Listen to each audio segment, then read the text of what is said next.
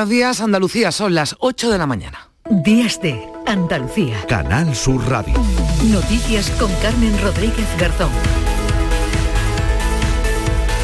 24 de diciembre, día de Nochebuena, en unas horas se celebra la cena más familiar del año. Todavía hoy se espera mucho trasiego en aeropuertos y estaciones de tren. Claro lo que es el día de Navidad aquí con los cuñados. Hasta Reyes. Sí, muy bien, muy contenta, con muchas ganas. Vengo de Madrid, que estoy trabajando allí, y vengo aquí a pasar las Navidades y nada, me volveré cuando termine la fiesta. Vengo a pasar la Navidad hasta que pase, hasta el lunes. Contenta, deseando que llegue este día. De Madrid, voy a chaquechar Marte con mi familia y nada, a celebrar la Navidad, a juntarnos con los abuelos, que es el único día al año que comemos todos juntos y a disfrutar. Mucha precaución al volante si se desplazan en coches. De las 3 de la pasada tarde está activa la operación especial de tráfico. Con motivo de la Navidad se han producido retenciones y también accidentes, como lo ocurrido en Córdoba, la 4 este viernes, que se saldaba con tres personas heridas, una de ellas una mujer embarazada. Y este 24 de diciembre hay mucha expectación por cómo va a abordar el rey Felipe VI en su mensaje de Nochebuena el clima de crispación política y la crisis institucional, sin precedentes abierta entre el Gobierno y el Tribunal Constitucional tras frenar este, la tramitación parlamentaria de la elección, de la reforma para la elección de sus magistrados. Es habitual que el monarca como ha hecho en los últimos años, en el 2020, en el 21, se refiera a los asuntos que ocupan y preocupan a los españoles. Muchos ciudadanos lucháis contra la enfermedad o sus secuelas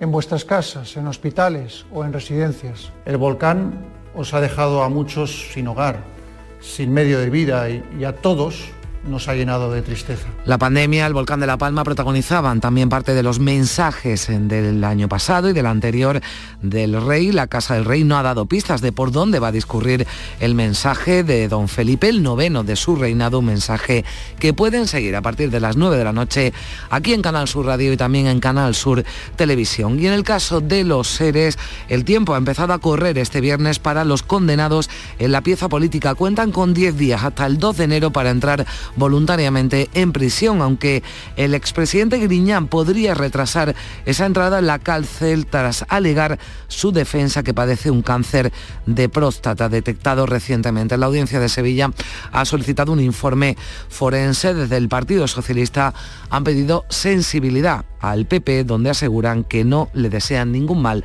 a nadie. La Fiscalía además ha archivado las diligencias abiertas en torno a la tragedia de la valla de Melilla del pasado 24 de junio, en la que murieron al menos 23 personas.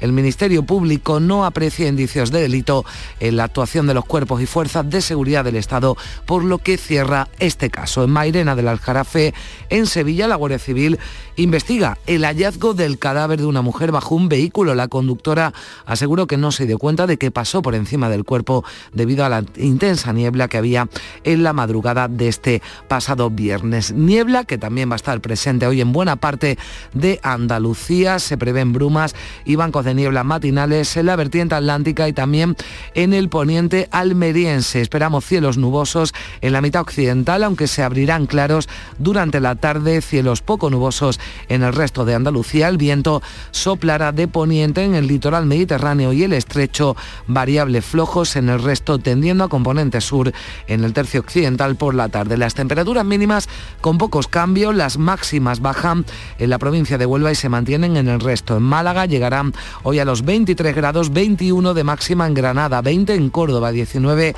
en Almería, Huelva, Cádiz y Sevilla y 18 de máxima en Jaén.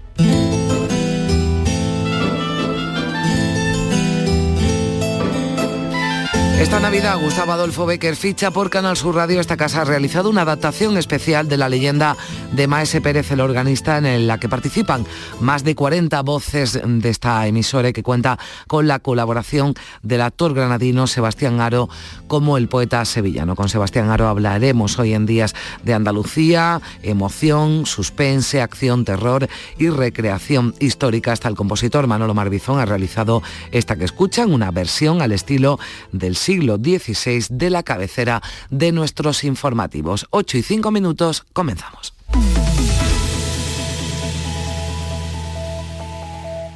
Para esta Navidad, la ciudad de Úbeda te ha preparado más de 130 actividades culturales, musicales, deportivas y de ocio. En estas fiestas aprovecha y disfruta de su iluminación, de su comercio, de su gastronomía, de su rico patrimonio. Vive la magia de la Navidad en Úbeda. Conoce toda la programación en turismodeúbeda.com. En Navidad, piérdete por los cerros de Úbeda. Canal Sur Radio les invita a viajar en el tiempo a vivir la leyenda de Gustavo Adolfo Becker, Maese Pérez, el organista, como si la radio hubiera estado allí. Bueno, efectivamente estamos en la Sevilla de 1568. Con guion de Antonio Catoni. Porque voy a tener la posibilidad de asistir a la misa del gallo. Maese Pérez, el organista.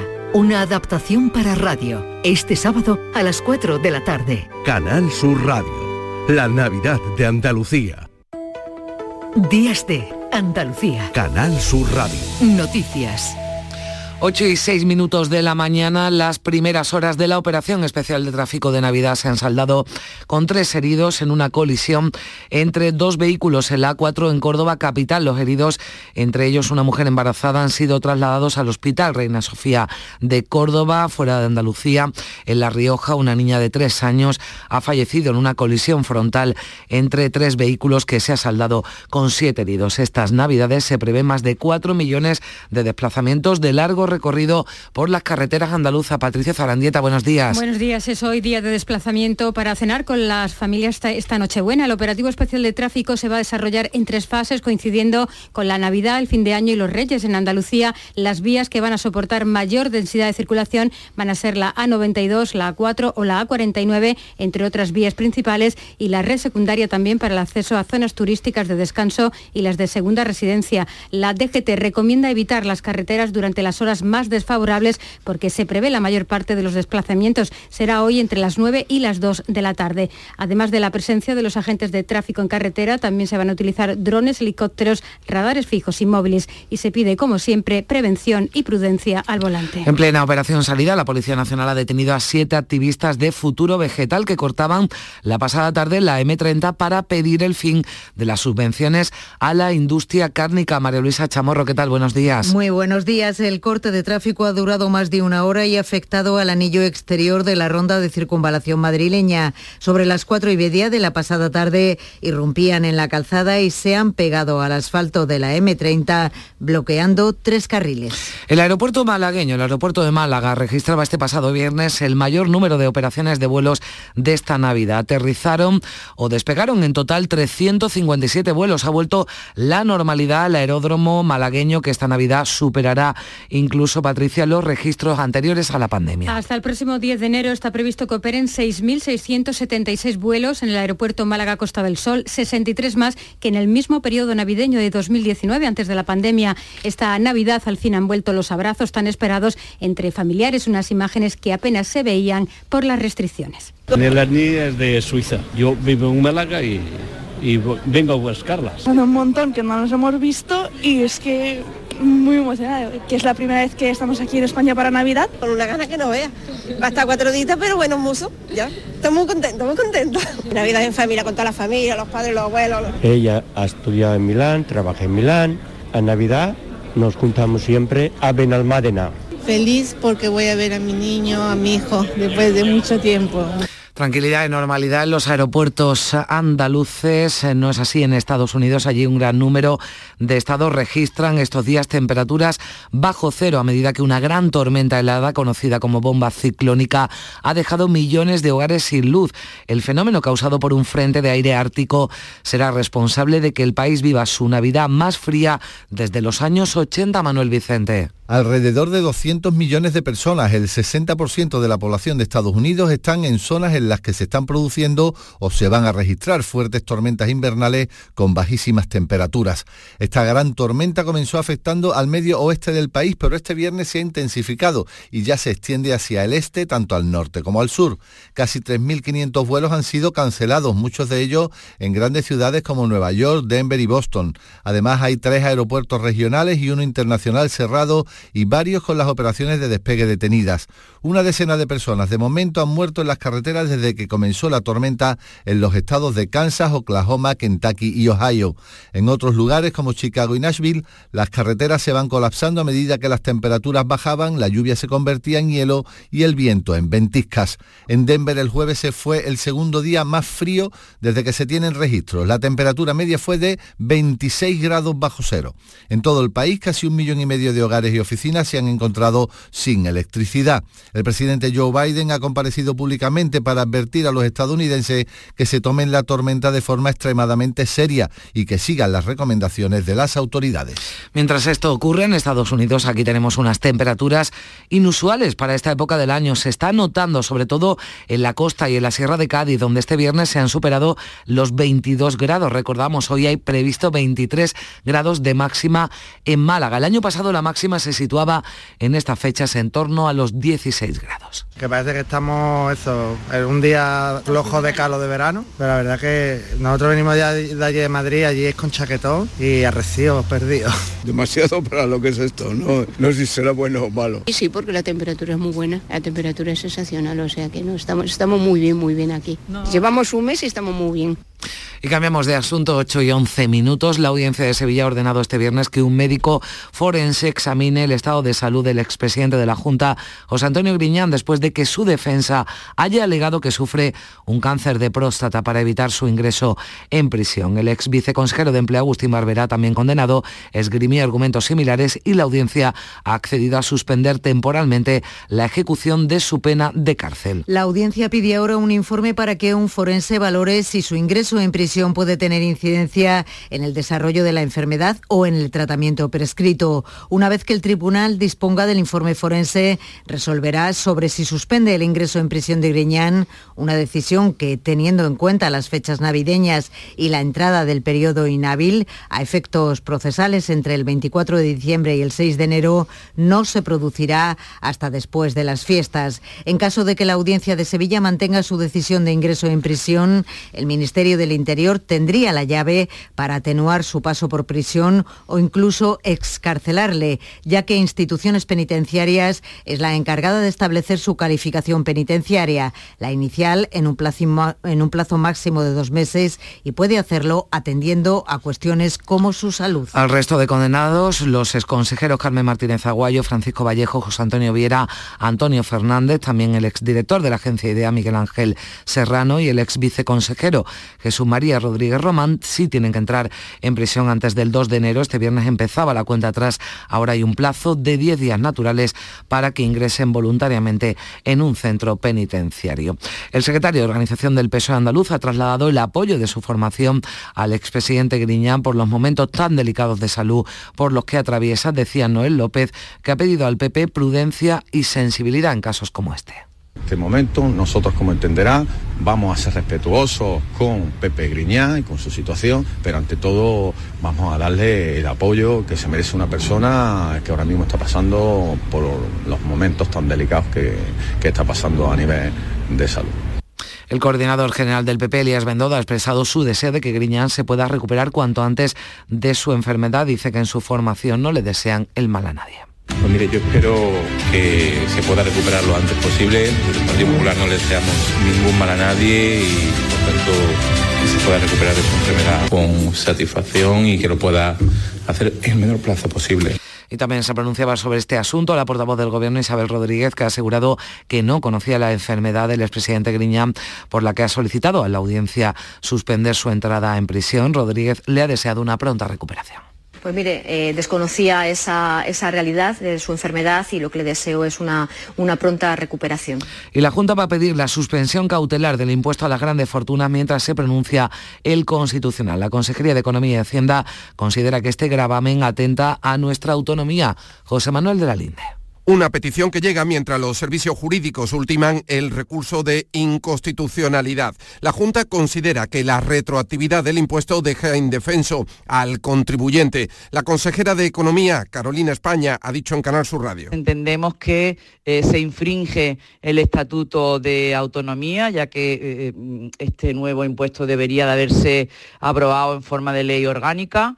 Eh, también se infringe el procedimiento parlamentario eh, porque se ha hecho vía enmienda de una proposición de ley y por lo tanto se cercena el derecho de enmienda de los parlamentarios. El recurso presentado se centra en la invasión por parte del Estado de las competencias normativas. El Partido Popular va a recurrir cualquier ley para reformar el sistema de elección de magistrados del Tribunal Constitucional que copie el contenido de las dos enmiendas paralizadas esta semana por el órgano de garantías del Alto Tribunal como consecuencia de un recurso de amparo del PP. Lo anunciaba Núñez Fijo en una entrevista en Antena 3. Esperaremos a ver cuál es el texto de la ley. Si el texto es exactamente igual que esas enmiendas que fueron paradas por el Tribunal Constitucional, creemos que volvemos otra vez a un supuesto de inconstitucionalidad.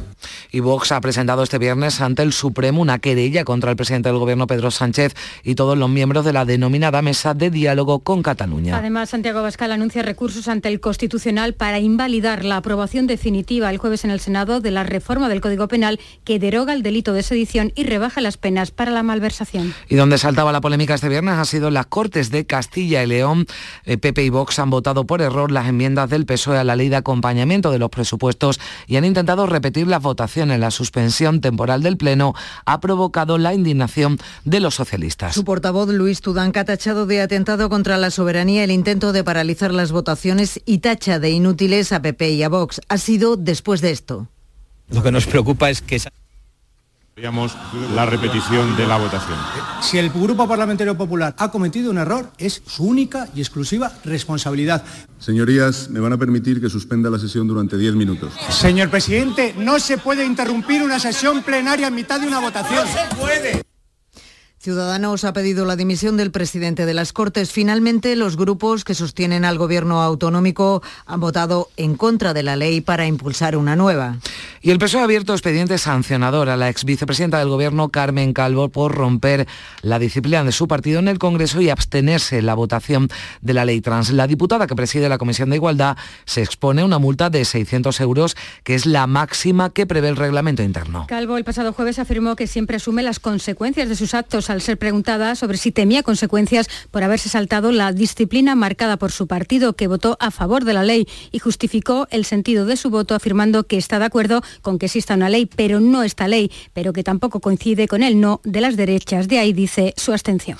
Como cada Nochebuena, a las nueve en punto de la noche, el rey Felipe VI, como antes lo hizo su padre, ofrece a la nación su tradicional mensaje de Navidad, un mensaje que los medios de comunicación y los partidos políticos escrutamos casi frase a frase mensajes claros a la ciudadanía se mezclan con otros entrevelados en los que se analiza qué ha querido decir el monarca, como lo ha dicho y hasta qué se ha guardado. Diga lo que diga, este discurso navideño, María Luisa, despierta expectación y capta numerosas atenciones. Es uno de los grandes secretos de, cada Navidad. ¿Cuándo se graba el discurso navideño del rey Felipe VI? Pues les contamos a todos ustedes que se grabó este jueves en Zarzuela con un equipo llegado directamente de Televisión Española. Como cada año, cámaras, maquilladores, realizadores y expertos se desplazan a la residencia del jefe de Estado para poner a punto la grabación de las palabras que el monarca dirige al país esta noche. Este jueves ha contado con sus hijas, la princesa Leonor y la infanta Sofía, además de la reina Leticia como espectadoras de honor.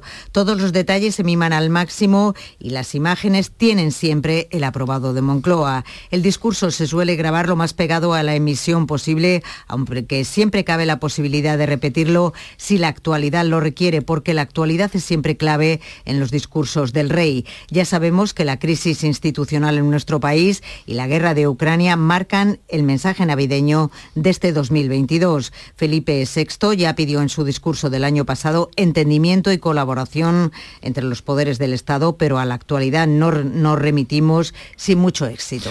Pues un mensaje de diálogo y entendimiento podría ser la respuesta del rey en su discurso de Navidad a la crisis institucional que atravesamos. La portavoz del Gobierno ha señalado que va a escuchar con atención su discurso, aunque Isabel Rodríguez restaba importancia al asunto que es verdad que hay problemas en el ámbito de las relaciones institucionales, pero sobre todo lo que eran los principales problemas de los españoles y de las españolas hoy afortunadamente han dejado de estar en esa agenda. Por otra parte, Lilith Berestringe rescata las críticas de Unidas Podemos al discurso de Felipe VI tras el 1 de octubre catalán para referirse al momento actual confío en que no volvamos a ver un discurso como en el de 2017, ¿no? en el que creo que fue evidente que fue un discurso de parte. Creo que el rey es el rey de todos los españoles y como tal tiene que ser capaz de dar respuestas que representen al conjunto de la ciudadanía española. El mensaje del rey pueden seguirlo en Canal Sur Radio y Televisión. En la radio a partir de las 9 de esta noche, programa especial del Mirador con Natalia Bernés, que estará acompañada de varios contertulios que comentarán y analizarán el discurso del monarca. Canal Sur Televisión conectará también a las 9 de esta noche con la zarzuela para emitir las palabras del rey tras el informativo Noticias 2. También se podrá seguir a través de canalsur.es y Canal Sur Más. Le contamos además que la Fiscalía ha archivado las diligencias abiertas en torno a la tragedia en la valla de Melilla el pasado 24 de junio, en la que murieron al menos 23 personas. No aprecia el Ministerio Público indicios de delito en la actuación de los cuerpos y fuerzas de seguridad del Estado, por lo que cierra el caso Guillermo Polo. El informe lo firma la fiscal de sala coordinadora de extranjería, Beatriz Sánchez, quien no ve indicios ni de posibles delitos de homicidio imprudente ni de omisión del deber de socorro y considera también legales los 470 rechazos en frontera cuestionados por el defensor del pueblo. Recuerda, no obstante, a los ministerios implicados su obligación de garantizar que los inmigrantes tienen posibilidades reales de solicitar legalmente visado, protección internacional o asilo y destaca que hay que garantizar que lo puedan hacer en los países de origen o de tránsito, así como en los puestos fronterizos de Ceuta y Melilla. La Fiscalía así ha trasladado a la cúpula de la Guardia Civil la actuación de varios agentes que lanzaron piedras contra migrantes por si fuera constitutiva de infracción disciplinaria. Finalmente, el marido de la vicepresidenta primera, Nadia Calviño, Ignacio Manrique de Lara, ha renunciado a su cargo como coordinador de marketing en Patrimonio Nacional, donde han explicado que han recibido la carta de renuncia en la que argumentaba que había decidido por otras ofertas profesionales. El fichaje de Ignacio Manrique de Lara desató duras críticas en la oposición, aunque ha sido defendido públicamente por el Gobierno y la vicepresidenta económica. Se remitió a las explicaciones de la institución. Patrimonio Nacional ha venido argumentando que se trata del candidato que obtuvo la mejor puntuación en la convocatoria pública a la que se presentaron un total de ocho candidaturas. En plena polémica, Calviño ha cesado a su jefa de gabinete, Judith Arnal. La decisión será oficial el próximo martes en el Consejo de Ministros y ha sido comunicada a su equipo este mismo viernes. Desde el Ministerio aseguran que se trata de una decisión que ha sido acordada conjuntamente por las partes. Organizaciones kurdas van a celebrar este sábado manifestaciones en París tras el tiroteo perpetrado este viernes por un hombre armado en un centro cultural kurdo que se ha saldado con la muerte de tres personas. Hay tres más heridas, una de ellas se encuentra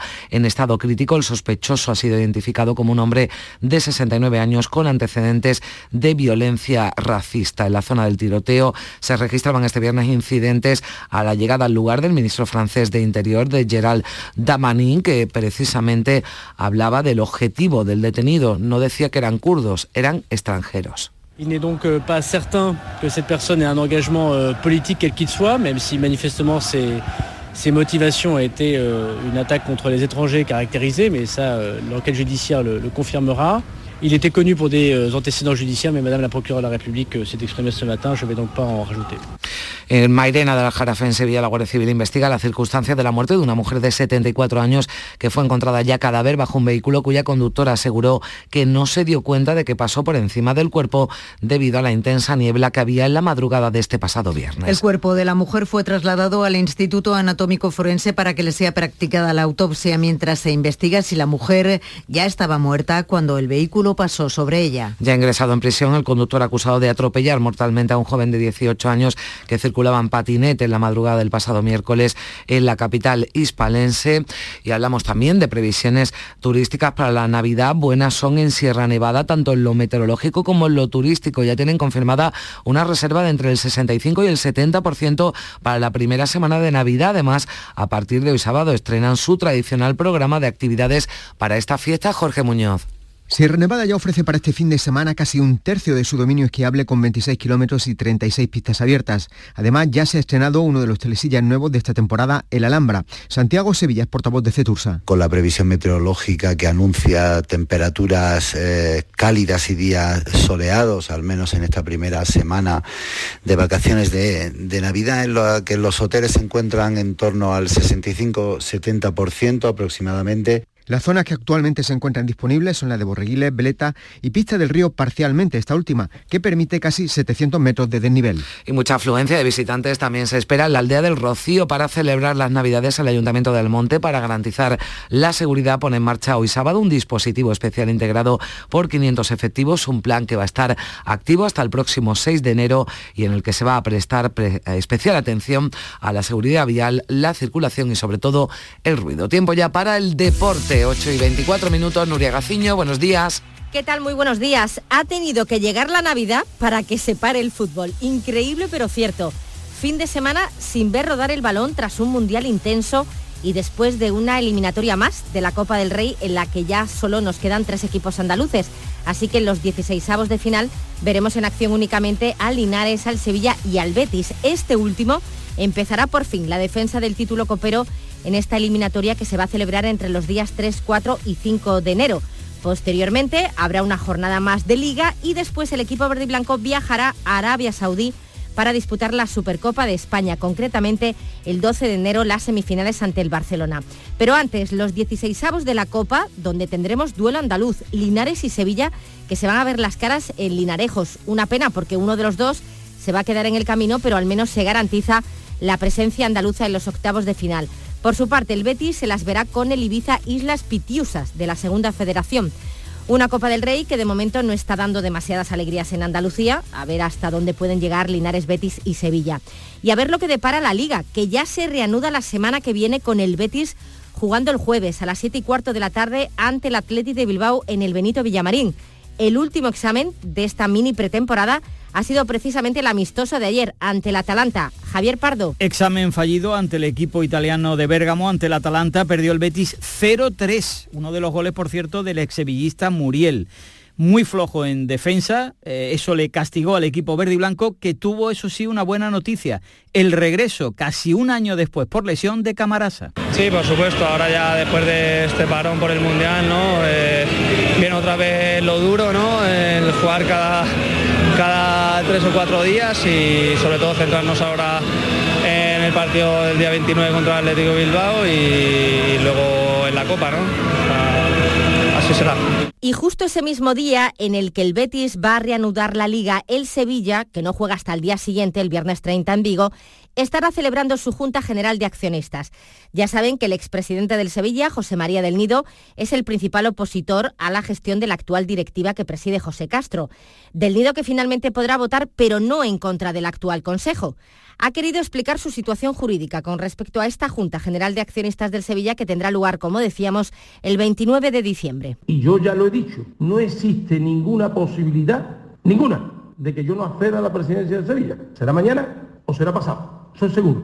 Cuando yo doy un paso al frente, no echo el pie atrás ni para coger impulso. Lo di hace un año y es sí o sí. No existe ninguna resolución judicial, no existe ningún prefecto legal que me impida votar en todos los puntos del orden del día. Si se transige que hay alguna resolución judicial o algún prefecto legal que me impida votar y así lo hace ver la Junta, se estaría cometiendo un delito, no, una infracción legal. Muy dispuesto, hemos visto a Del Nido Benavente, va a seguir luchando por alcanzar su propósito porque parece que el expresidente es el único capaz de levantar la ruinosa situación del club de Nervión. Dejarme 100 días pues yo digo, dejarme 100 días que al Sevilla no lo conoce y la madre que lo parió. Pues ya lo ven, se presenta de lo más caliente la Junta General del Sevilla, todo lo contrario que la del Cádiz, donde para la actual temporada se ha presentado un presupuesto de 61 millones de euros, con un superávit de cerca de 582.000 euros. Por cierto que el Cádiz y el Almería se enfrentan el día 30 en la Tacita de Plata, es el día en el que van a reanudar también la liga.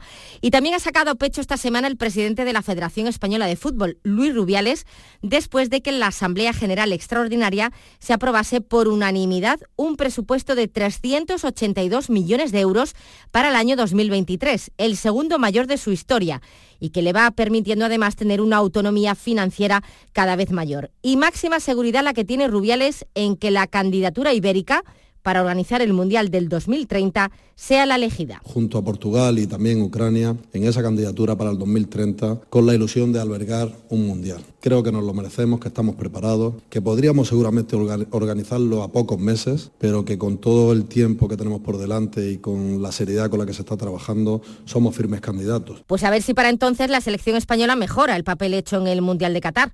Como consecuencia del pésimo papel, en este mundial pues se ha bajado en el ranking. España pierde tres puestos, ahora es la décima. La clasificación sigue liderada por Brasil y Argentina, la vigente campeona mundial, ha ascendido al segundo lugar.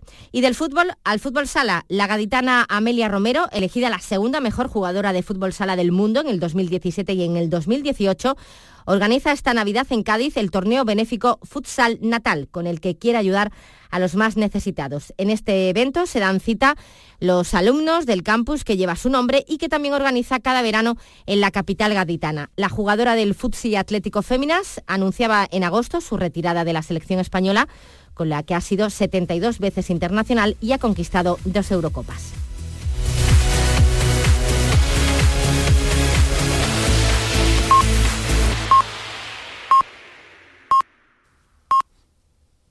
Son las ocho y media de la mañana.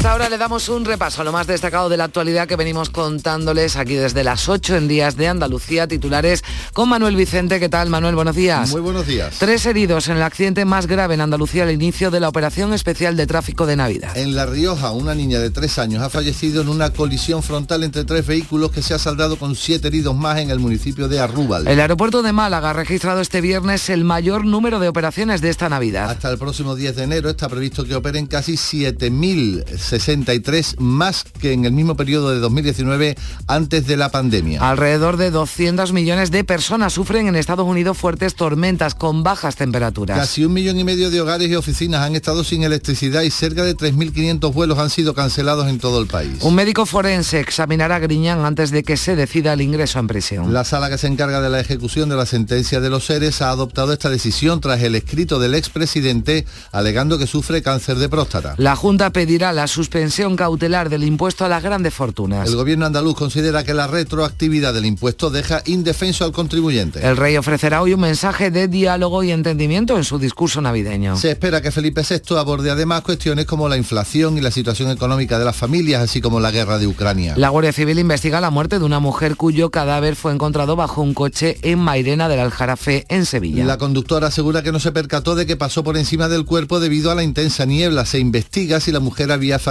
con anterioridad. Esta Nochebuena va a ser la más cara de la historia con productos que han subido hasta un 50%. El precio de las aves y del queso se han incrementado un 22%, mientras que los pescados se han encarecido más de un 40%. ¿Y cuáles son los asuntos, hermano, lo que llevan los periódicos hoy a sus portadas este 24 de diciembre? Menciona el diario El Mundo que el marido de Calviño renuncia a su puesto a dedo en patrimonio. Para el diario El País lo más destacado es que la Fiscalía archiva el caso de la tragedia de Melilla. La apertura en ABC es la siguiente. La sumisión de Batet a Sánchez empeoró la crisis constitucional. Y en los periódicos de eh, tirada o de difusión online, en el, en el confidencial.com, leemos que Sánchez relega la mesa de diálogo con Cataluña y se vuelca con la economía.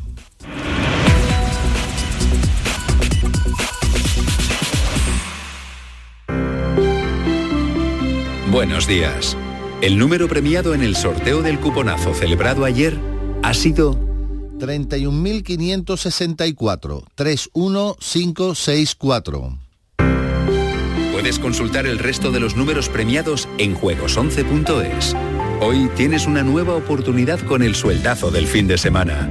Disfruta del día. Y ya sabes, a todos los que jugáis a la 11, bien jugado. Buenos días. En el sorteo del Eurojackpot de ayer, la combinación ganadora ha sido 9, 34, 35, 42, 44, soles 6 y 11. Recuerda, ahora con el Eurojackpot de la 11, todos los martes y viernes hay botes millonarios. Disfruta del día. Y ya sabes, a todos los que jugáis a la 11, bien jugado. El 28 de mayo es día de elecciones. Si resides en España y eres nacional de otro Estado de la Unión Europea o de un país que haya suscrito acuerdo de reciprocidad, puedes votar en las elecciones locales. Para ello debes figurar en el padrón municipal y manifestar la voluntad de votar. Consulta en tu ayuntamiento y sigue las instrucciones enviadas por la Oficina del Censo Electoral. Encontrarás toda la información en el 900-343-232. Ministerio del Interior. Gobierno de España.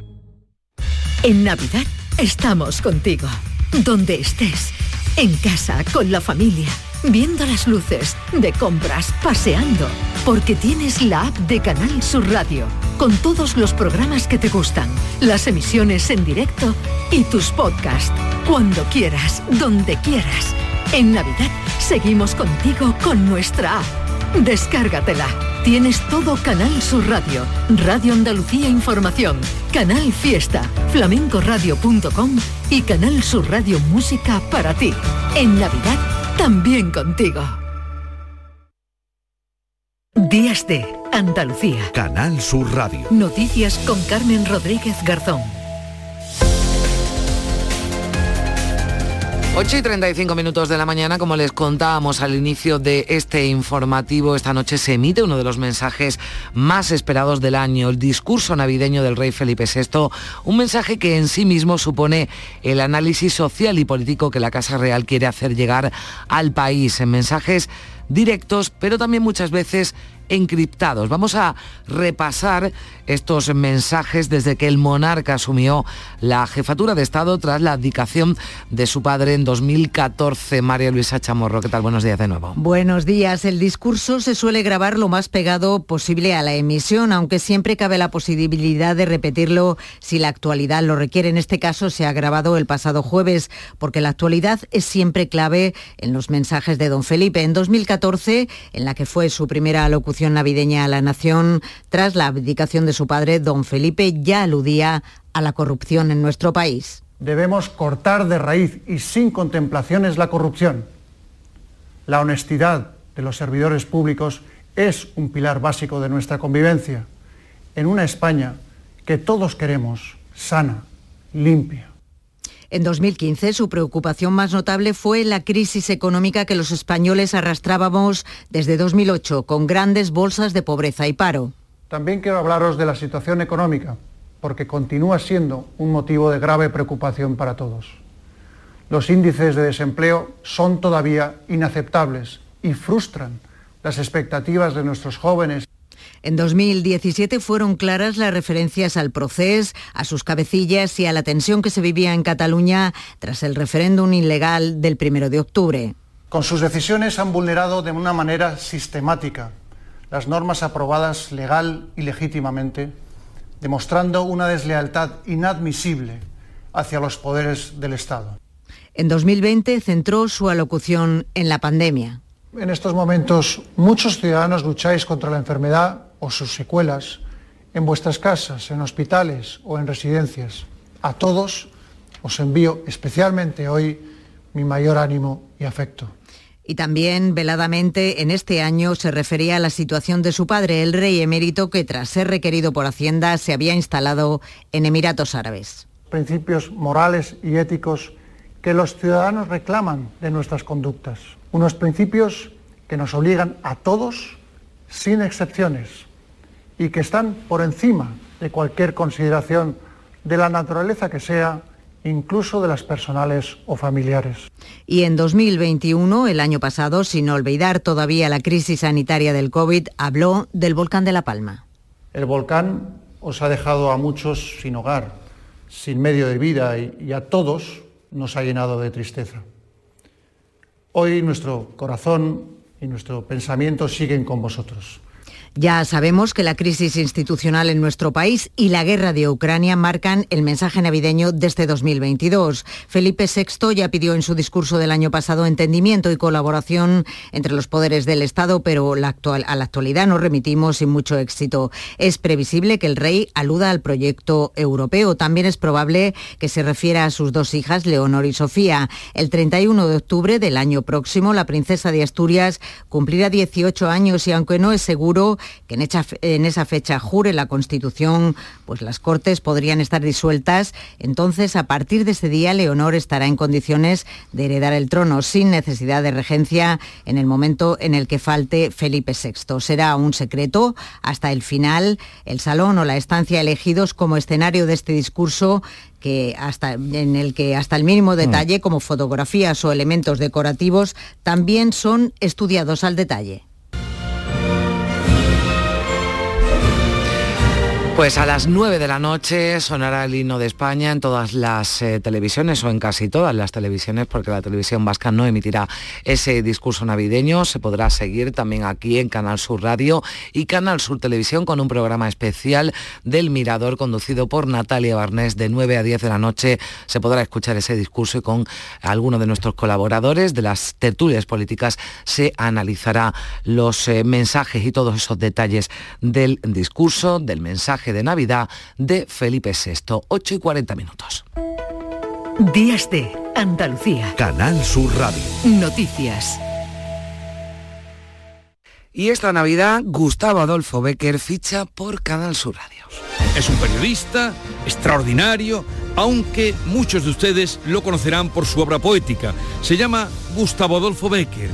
Gustavo Adolfo, querido, ¿cómo estás? Pues encantado de estar en Sevilla aunque casi ni la reconozco, la verdad. Y encantado de sumarme a la radio pública de Andalucía. Ya sabe Jesús que yo soy de prensa. Bueno, efectivamente estamos en la Sevilla de 1568, una ciudad... ¡Maese Pérez está aquí! Y lo primero que tenemos que decir es que está esto muy oscuro, ¿eh? pero mucho. Y para Canal Sur Radio, ¿qué ha pasado?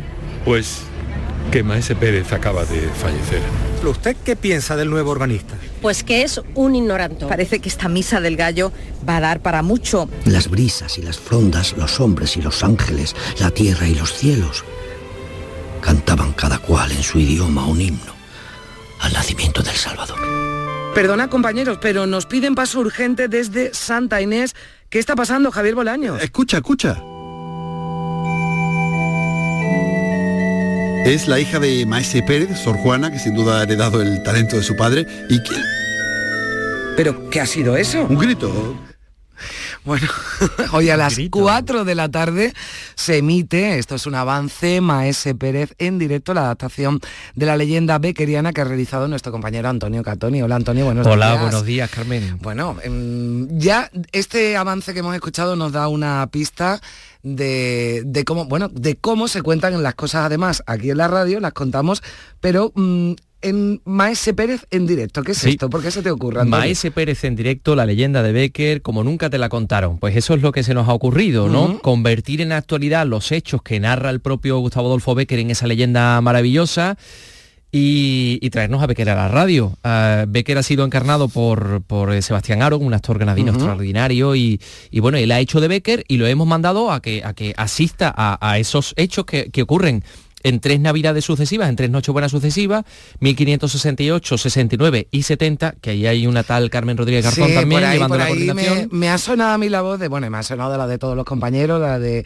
eh, Jesús Vigorra, Fran López de Pácharo, Padilla, eh, Javier Ronda, Javier Bolaño, bueno, Marilo Rico, bueno, todos. Enrique Jesús Moreno, que hacía de asistente de la ciudad, en fin, ahí nos hemos implicado más de 40 voces de toda la radio, pues para contar, hacer, hacer de, o de periodistas o de, o de protagonistas. Sí, también, no sé quién del el grito no sé quién lo hace. No, ese, no, ese se lo ha buscado Rodrigo Carmona, que se ha encargado en la realización y que lo ha hecho fantásticamente bien. Se lo, sí, me parece bien que nombremos a, a Rodri, a nuestro Rodrigo Carmona, porque se ha dado un trabajazo. Sí, muchísimo, muchísimo. Además, para llevarnos a todos, para coordinarnos a todos, bueno, eso también ha sido, ha sido tu labor, un, texto magnífico además, eh, con ese actor granadino, tú nos decías en el papel de Gustavo Adolfo Becker, Sebastián Aro, de Becker, se cumplieron, eh, bueno, hace nada, 152 años, ¿no? De su muerte. De la muerte, sí, sí. Fallecía en, Madrid un 22 de diciembre, exactamente el día de la, de la lotería. ¿no? sí. Eh, eh, además fallecía en, una, en la habitación de una pensión, eh, que es muy curioso porque muchos años después eso es una casa particular y, tuve la posibilidad hace relativamente poco de, acceder allí porque conocí de forma así mm. un poco sorprendente a la dueña de esa casa y me, y me enseñó la habitación donde falleció Becker, ¿no? Bueno, aquí desde luego hay buenos periodistas y también buenos actores, ¿eh? Bien, que lo han, hecho, lo han hecho muy bien, este Maese Pérez en, en, directo, que va, se va a emitir hoy a las 4 de la tarde, hoy día de, Nochebuena a las 4 de la tarde, así que nuestros oyentes, eh, igual que nos están acompañando a esta hora tan temprano, bueno, pues a las 4 de la tarde lo escuchan. Y si no pueden hoy, Mañana, día Mañana 25 también. A las 8 de la mañana. Y ahí pues van, vamos a intentar que entren en ese mundo mm. de, la radio, porque en definitiva, como contábamos, lo que, lo que hemos hecho es darle, eh, hablar de Gustavo Adolfo Becker en su otra vertiente, en su otra faceta. él, era, eh, él era poeta, eh, fue censor de novelas, pero también fue periodista. De hecho, esta novela se publicó en, los periódicos.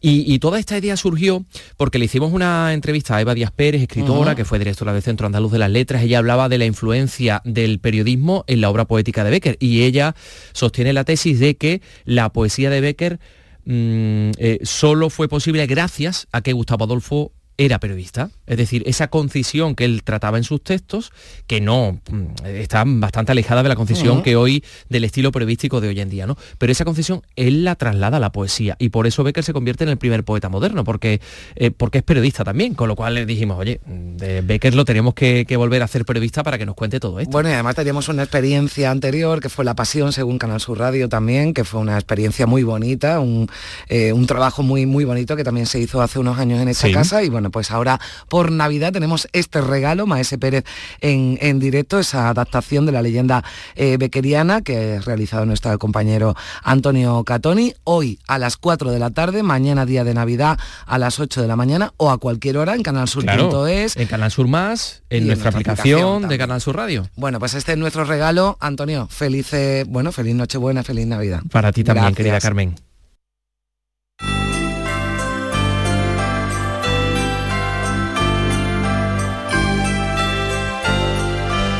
Son las 9 menos cuarto de la mañana. El Ministerio de Igualdad ha lanzado una campaña para invitar a celebrar unas fiestas de Navidad corresponsables para que no sean las madres y las abuelas las que se encarguen de todos los preparativos, con tintes de thriller y de comedia. Su protagonista es eh, Charo. La ministra Ione Belarra la describe como una mujer y leo literalmente el mensaje de la ministra que está un poquito hasta el coño de hacerlo todo en la cena de Nochebuena, Nuria Durán. Es un vídeo que circula ya en redes sociales en el que nadie habla pero se entiende todo. La campaña se presenta en clave de humor y con una atmósfera psicológica invita a reflexionar sobre lo que supone para muchas mujeres encargarse de todos los preparativos de la Navidad. Charo, tradicional ama de casa, aparece con bata y con delantal, lleva días preparando el árbol, comprando las viandas. En la tarde de Nochebuena prepara el pavo mientras su hijo y su marido descansan en el sofá. Llega otro hijo con su nieta. Ella abre la puerta, abraza a la niña, pero enseguida se vuelve a la cocina mientras todos vuelven a aparecer en el sofá. Su gesto va cambiando, se torna pelín perverso y Charo toma la revancha. En cámara lenta, para darle dramatismo, pone a tope el horno, va a sentarse a jugar con la nieta. El pavo sale ardiendo, los hombres se alarman. Son ellos los que acaban en la cocina, preparan la cena con más pena que gloria. Cortan con poquísimo acierto el jamón, hacen volar los canapés, terminan cansados y hartos. Charo juega con su nieta, a la que da así otro ejemplo de Navidad. Estas Navidades no se lo dejemos todo a las mismas. Que aparte de felices, también sean corresponsables. Felices fiestas. La ministra de Derechos Sociales, Sione Belarra, se ha hecho eco de la campaña y en Twitter ha escrito, Charo está un poquito hasta el coño de hacerlo todo en la cena de Nochebuena. Concluye como el vídeo, por unas fiestas felices y también corresponsables. Pues ya saben que hay anuncios de Navidad, queda mucho que hablar, este desde luego lo está haciendo y también, eh, bueno, pues nos deja la Navidad porque hay de todo encuestas y en este caso hablamos de una que ha realizado Funcas y de la que sacamos titulares muy interesantes. Según la encuesta Funcas Navidad 2022, la mayoría de los españoles tiene previsto gastar este año la misma cantidad que el año pasado en la cena de Nochebuena y en la comida de Navidad debido al impacto de la inflación. Es decir, que serán, que seremos menos espléndidos porque gastando lo mismo nos vamos a quedar cortos con respecto al pasado año. Vamos a hablar de esta encuesta Funcas Navidad 2022 con Elisa Chulia, que es directora de estudios sociales de Funcas. Elisa, ¿qué tal? Buenos días. Hola, buenos días. Bueno, no parece que estemos, ¿no? Por la labor de gastar más dinero y esto me imagino que es común, ¿no? En todo el país. Pues eh, eso es eh, uno de los principales resultados de nuestra encuesta. Eh, preguntados por cuánto van a gastar este año, no solo con respecto a la cena de Nochebuena, sino también a la comida de Navidad, incluso a los regalos, incluso a Nochevieja, la, abrumadora mayoría dice que va a gastar más o menos lo mismo que el año pasado. Claro, si gasta más o menos lo mismo que el año pasado, teniendo en cuenta la inflación de los precios, y en particular en la alimentación, eso significa pues que va a ajustar un poco lo que pone sobre la mesa, es decir, va, van a ser un poco quizá navidades menos espléndidas. No obstante, estoy segura que por lo que nos dicen los encuestados van a ser unas buenas navidades, porque a la gente le gusta celebrar la Navidad, eso está claro. Aproximadamente tres cuartas partes de nuestros entrevistados han dicho que les gusta celebrar la Navidad. Por tanto, con esa restricción presupuestaria, que podríamos decir que es más o menos pues la del año pasado, eh, ellos van a, la gente, las familias, los hogares, en los hogares se va a poner lo mejor que hay o que tienen disponible, que tienen accesible según sus bolsillos sobre la mesa. Bueno, pues ya lo sabemos, nos vamos a gastar en alimentación, lo mismo que el año pasado, pero claro, con los precios y lo recordamos y la inflación disparada, en regalos tampoco nos vamos a estirar mucho más y también esa conclusión que nos gusta casi a todo celebrar estas fiestas. Pero, pero pocos lo asocian, ¿no? Y también lo recoge este, este informe a un sentimiento religioso, ¿no? Es algo más eh, personal, familiar, de tradición y de costumbre. Así es, aunque se aprecian algunas diferencias por edad, entonces los entrevistados mayores eh, citan con más frecuencia el, aspecto religioso, la conmemoración del nacimiento de Jesucristo, la mayor parte dicen, no, a mí me gustan las, Navidades porque me reúno con la familia y con amigos. O sea, el componente social de la Navidad es el primordial. Mm, eso prácticamente lo sabíamos, lo que pasa es que ahora tenemos datos para realmente poder decir eso con total seguridad. A la gente le gusta la Navidad por lo que supone de acontecimiento de social, familiar y pues eso, una dimensión eh, fundamental de la Navidad es la reunión con la familia. Mm. Bueno, y esta parte me encanta en la encuesta porque dice más de un tercio de los eh, españoles, de los preguntados de 25 a 65 años, 40% de las mujeres y 36% de los hombres tratarán de eludir, tratarán de eludir la política durante las comidas o cenas navideñas. Pues así es, es un resultado que nos ha llamado la atención. Había una pregunta en la encuesta, efectivamente, sobre eh, preguntando si se iban a eludir determinados temas en las comidas y cenas eh, navideñas, y un porcentaje bastante amplio dijo que sí. Y al preguntar en concreto qué temas iban a, eludir, el que destaca por encima de todo es la política. Hay, a, continuación, eh, los asuntos familiares delicados, pues también pues ocupan un papel importante, pero fundamentalmente la política. O sea, yo creo que en las cenas navideñas y las comidas navideñas se va a intentar evitar la política, pues porque se ha convertido, lamentablemente, para todo se ha, convertido en un, eh, tema de conflicto mm. eh, y se quieren evitar los conflictos, se quieren celebrar las Navidades en paz y para eso pues se obvia la, cuestión política. Antes hablábamos del, del, mensaje del rey, también se pregunta en esta encuesta, bueno, un 28% dice que lo va a escuchar, ¿no?, en directo. Sí, así es. Eh, ese dato, pues tampoco teníamos una idea más o menos de quién escucha el mensaje del rey. También vemos ahí alguna diferencia por edad. En las edades, la encuesta es a, personas de 25 a 65 años. Es probable que incluso entre los mayores de 65 años el porcentaje sea algo mayor, pues porque es población que tiene unas tradiciones que seguramente trata de continuar año tras año, ¿no? como la de escuchar el mensaje del rey. Es verdad que entre los jóvenes ese porcentaje baja, pero esta, esta encuesta recoge a los que llamamos baby boomers y esa generación todavía en una proporción significativa, más de un tercio, al final si se coge solo a los que a los que son baby boomers, es decir, a los nacidos mm. aproximadamente desde finales de los años 50, 50 hasta mediados de los años 70, escuchan el mensaje del rey, pues en un porcentaje que parece bastante significativo. Es decir, sí que es un hito, digamos, en la Nochebuena, mm. el mensaje del rey para mucha gente. Naturalmente, pues eh, hay una parte que no, que eh, eh, no, no, le interesa el mensaje del rey, o lo escucha posteriormente o a través de los medios de comunicación, pero hay una proporción mm, significativa de gente que se sienta delante y escucha lo que el rey dice durante unos cuantos minutos. Bueno, pues nosotros recordamos que a las 9 de la noche lo van a poder escuchar si quieren en la radio, en Canal Sur Radio, con un programa especial conducido por Natalia Barnes y en Canal Sur Televisión tras la emisión del Noticias 2 de, nuestra mm, televisión, de nuestra Canal Sur Televisión. Elisa Chulia, directora de Estudios Sociales de Funcas, muchísimas gracias por estar con nosotros en esta mañana de Nochebuena y feliz Navidad. Que pase usted. Pues gracias a todos Ah, maravilloso. Gracias. Siete minutos para las nueve de la mañana.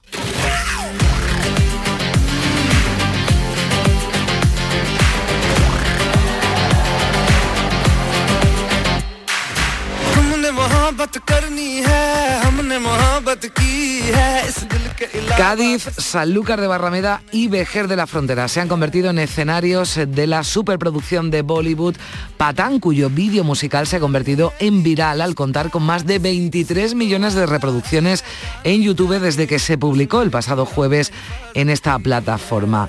En la escena musical que se rodó en marzo en este, este mismo año pueden verse lugares conocidos como la Plaza de San Juan, la Catedral, el Campo de Suro, el Ayuntamiento en Cádiz Capital, además de la Plaza del Cabildo, la puerta del conocido restaurante Casa Balbino en Sanlúcar de Barrameda. Y también aparece la Plaza de España de Vejer de la Frontera. El Ayuntamiento de Cádiz ha reaccionado a este videoclip con un mensaje en sus redes sociales destacando lo bonita y espectacular, estoy de acuerdo, que sale Cádiz en este vídeo de Bollywood búsquenlo y no se lo pierdan. Los protagonistas de Patán, Pathan, interpretan la canción, esta que se llama Homet Hot Pathan, junto a centenares de extras en un vídeo caracterizado por las coreografías propias del cine de Bollywood y que supone un adelanto de la película Pajan que se estrenará el próximo 25 de enero.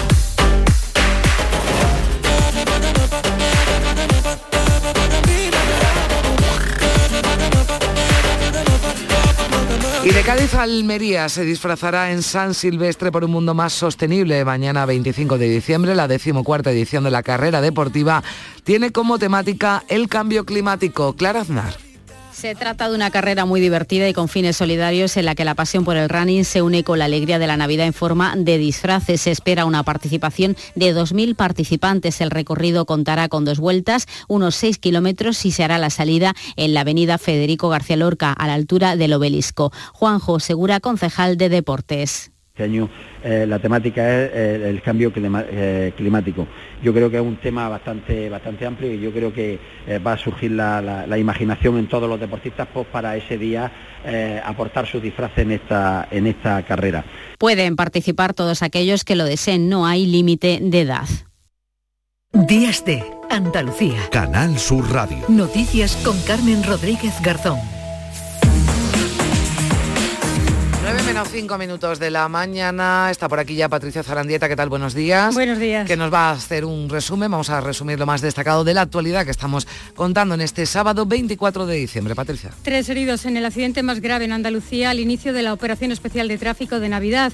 En La Rioja, una niña de tres años ha fallecido en una colisión frontal entre tres vehículos que se ha saldado con siete heridos en el municipio de Arrúbal. Estas Navidades se prevén más de 4 millones de desplazamientos de largo recorrido por las carreteras Y el aeropuerto de Málaga ha registrado este viernes el mayor número de operaciones de esta Navidad. Hasta el próximo 10 de enero está previsto que operen casi 7.063 más que en el mismo periodo de 2019 antes de la pandemia. Esta Navidad han vuelto al aeropuerto esos abrazos esperados que apenas se veían por las restricciones de la pandemia. Solo estamos a horas de vuelo de Friburgo y como que parece otro planeta distinto del clima y todo. Ella ha estudiado en Milán, trabaja en Milán, entonces, en, Navidad nos juntamos siempre a Benalmádena. Y alrededor de 200 millones de personas sufren en Estados Unidos fuertes tormentas con bajas temperaturas. Casi un millón y medio de hogares y oficinas han estado sin electricidad y cerca de 3.500 vuelos se han cancelado. Y un médico forense va a examinar a José Antonio Griñán antes de que se decida el ingreso en prisión. La sala que se encarga de la ejecución de la sentencia de los seres ha adoptado esta decisión tras el escrito del expresidente de la Junta alegando que sufre cáncer de próstata. El resto de condenados tienen que entrar en prisión antes del 2 de enero. Y la Junta de Andalucía pedirá la suspensión cautelar del impuesto a las grandes fortunas. El Gobierno andaluz considera que la retroactividad del impuesto deja indefenso al contribuyente. La consejera de Economía, Carolina España, anunciaba así en Canal Sur Radio. Vamos a recurrir, como ya dijimos, al Tribunal Constitucional y vamos a pedir la suspensión cautelar del impuesto hasta que el Tribunal Constitucional se pronuncie para que los contribuyentes no se vean obligados a hacer frente al primer pago del impuesto mientras el Tribunal eh, decide sobre la aplicación. Y el PP recurrirá a cualquier ley para reformar el sistema de elección de magistrados del Tribunal Constitucional, ha anunciado en Antena 3 el, el presidente del Partido Popular, Alberto Núñez Feijóo. Esperaremos a ver cuál es el texto de la ley. Si el texto es exactamente igual que esas enmiendas que fueron paradas por el Tribunal Constitucional, creemos que volvemos otra vez a un supuesto de inconstitucionalidad. Y el rey ofrecerá esta noche un mensaje de diálogo y entendimiento en su discurso navideño. Se espera que Felipe VI aborde además cuestiones como la inflación y la situación económica de las familias, la guerra de Ucrania o la crisis institucional por la reforma del Código Penal. La portavoz del Gobierno, Isabel Rodríguez, decía que es verdad que hay problemas en el ámbito de las relaciones institucionales, pero sobre todo lo que eran los principales problemas de los españoles y de las españolas hoy afortunadamente han dejado de estar en esa agenda. El mensaje del rey pueden seguirlo en directo a partir de las 9 de esta noche aquí en Canal Sur Radio, Televisión y también en Canal Sur Más. Y la Fiscalía ha archivado las diligencias abiertas en torno a la tragedia en la valla de Melilla el pasado 24 de junio en la que murieron al menos 23 personas. No aprecia indicios de delito en la actuación de los cuerpos y fuerzas de seguridad del Estado, por lo que cierra el caso.